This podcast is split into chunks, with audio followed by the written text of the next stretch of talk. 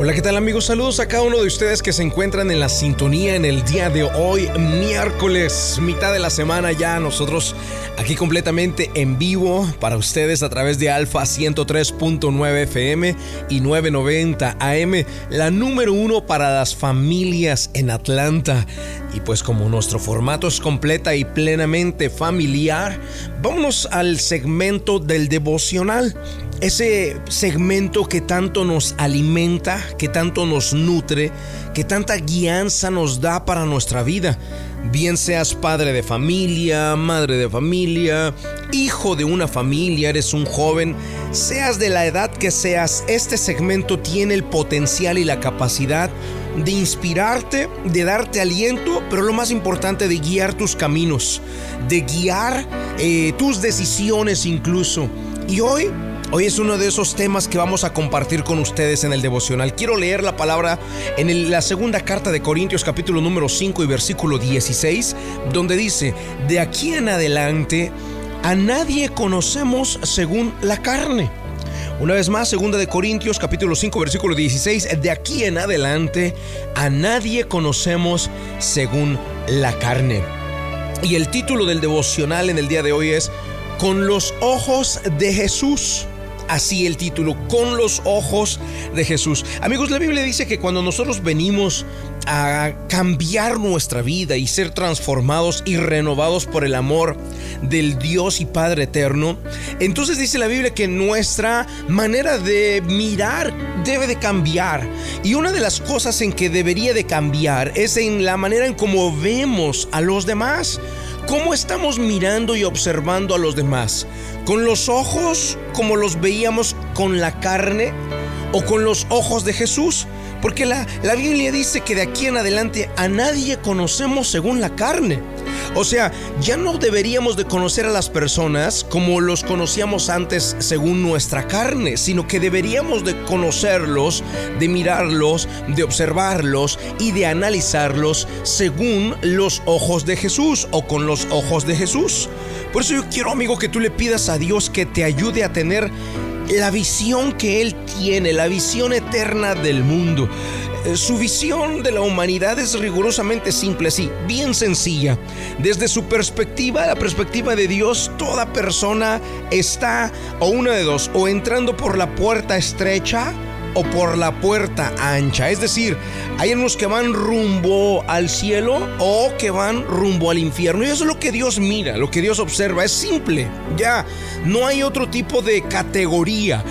Ante los ojos de Jesús hay los que son salvos y los que están perdidos. Ante los ojos de Jesús y con la mirada de Jesús o con los ojos de Jesús hay los que ya recibieron la vida eterna y los que todavía necesitan recibir la vida eterna. Sin embargo, nuestros ojos tienen varias categorías para las personas. Nuestros ojos tienen varias columnas de calificación para las personas. Cuando vemos a una persona, por ejemplo, muchas de nuestras columnas que vemos para analizarlas y que son totalmente innecesarias y que Jesús no las tiene, eh, es por ejemplo cuando decimos, ah, a ver, ¿es rico o es pobre? ¿Es ella bonita o es eh, feo él? Eh, ¿Qué tipo de trabajo hace? ¿Es un profesionista o es un obrero? Eh, muchas veces nos preguntamos o dentro de nuestras columnas de análisis en nuestra mirada carnal, nos preguntamos de qué color tiene la piel esa persona tiene un título universitario y este tipo de cuestiones es, es, de edad avanzada o es joven. Este tipo de cuestiones, amigos, son irrelevantes para con Dios. Jesús no mira de esa manera. Jesús no mira si tiene título universitario, de qué color es su piel, si es bonito, si no es tan bonito. Eh, amigos, por eso yo quiero que ustedes eh, eh, empiecen a mirar desde la perspectiva de Jesús o con los ojos de Jesús y por eso que titulé este con los ojos de Jesús. Porque segunda carta de Corintios capítulo 5 versículo 16 dice, de aquí en adelante a nadie conocemos según la carne. Es decir, no deberíamos de estarlos viendo según eh, nuestra naturaleza carnal, sino con la mirada de Jesús, con la visión de la que Él tiene acerca del mundo y de las personas. Tener un corazón como el de Dios es mirar el rostro de los que son salvos y regocijarse porque son salvos, independientemente si nos caen bien o no nos caen bien. Si son salvos nos debemos de regocijar o alegrar. Si es rico o es pobre, deberíamos de sentirnos regocijados, alegres, contentos porque la persona es salva. Está solamente a una tumba de distancia de ser igual a Jesús la persona que es salva. Por eso deberíamos de regocijarnos a solamente una tumba de distancia. Tener el corazón de Jesús es eh, cuando nosotros, por ejemplo, vemos el rostro de los perdidos y empezamos a orar por ellos para que alcancen la salvación y empezar a clamar a Dios y decirle, Señor, esta persona todavía no te conoce, esta persona necesita rendir su vida a tus pies, esta persona debería de entregarse completamente a la oración o a la palabra de Dios y rendir su vida y su familia a tu vida, Señor, a ti, Dios mío. Entonces tener el corazón de Jesús o con la mirada de Jesús significa que cuando vemos a una persona identificamos si ya el carácter de Cristo está en ella o si todavía no está en ella para poder orar, para poder interceder, para poder tener compasión de ella. Amigos, las personas que todavía no son salvas están a una tumba de distancia del tormento eterno. Y eso, ese es algo que lastima tanto el corazón de Jesús. Por eso yo hoy quiero que con los ojos de Jesús empieces a ver a las personas de una manera totalmente diferente. Yo quiero que a partir de ahora empieces a ver eh, a las personas ya no con todas las categorías, con las que tú las veías, con todos los análisis que tú hacías de las personas, si es joven o no es joven, si es de color blanca o de color oscuro, si es universitario, tiene un título universitario o no estudió, si es profesional, si es obrero, si es... Eh, amigos, yo quiero que se quiten esas categorías de su mirada y que aprendan a ver con los ojos de Jesús. Esta persona es salva o no es salva. Y si es salva, regocíjate con ella y bendícele y anímale a seguir el camino y a continuar adelante.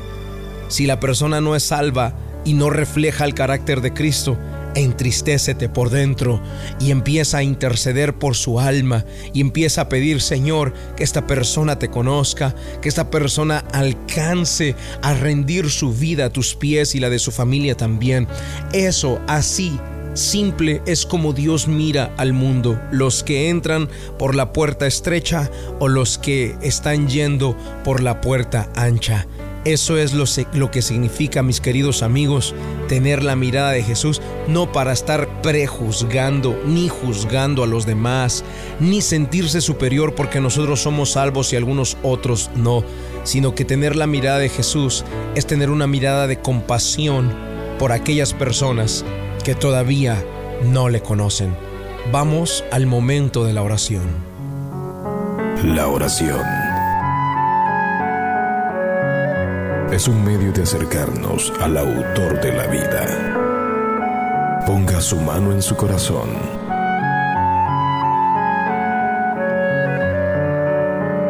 Es momento de hacer oración. A hablar con Dios.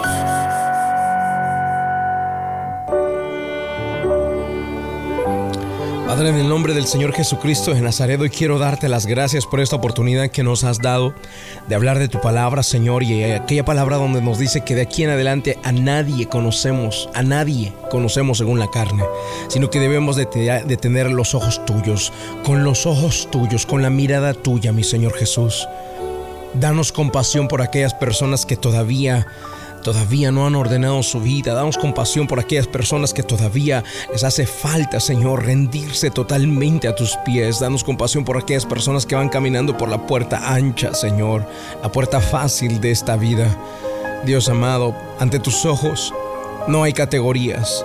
Ante tus ojos hay los que son salvos y los que todavía están perdidos. Y no hay más categorías, Señor. No hay ricos, no hay pobres, no hay blancos, no hay negros, no hay de edad avanzada, jóvenes. No, Señor, ante ti o son salvos o van camino a la perdición.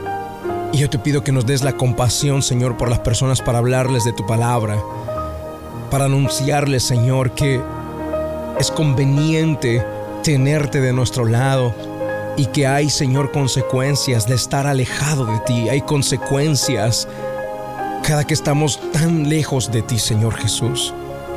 Y Padre, hoy bendigo a cada persona que está en la sintonía, especialmente aquella persona que hoy está escuchando y que piensa y dice, es verdad, yo estoy caminando para la puerta ancha.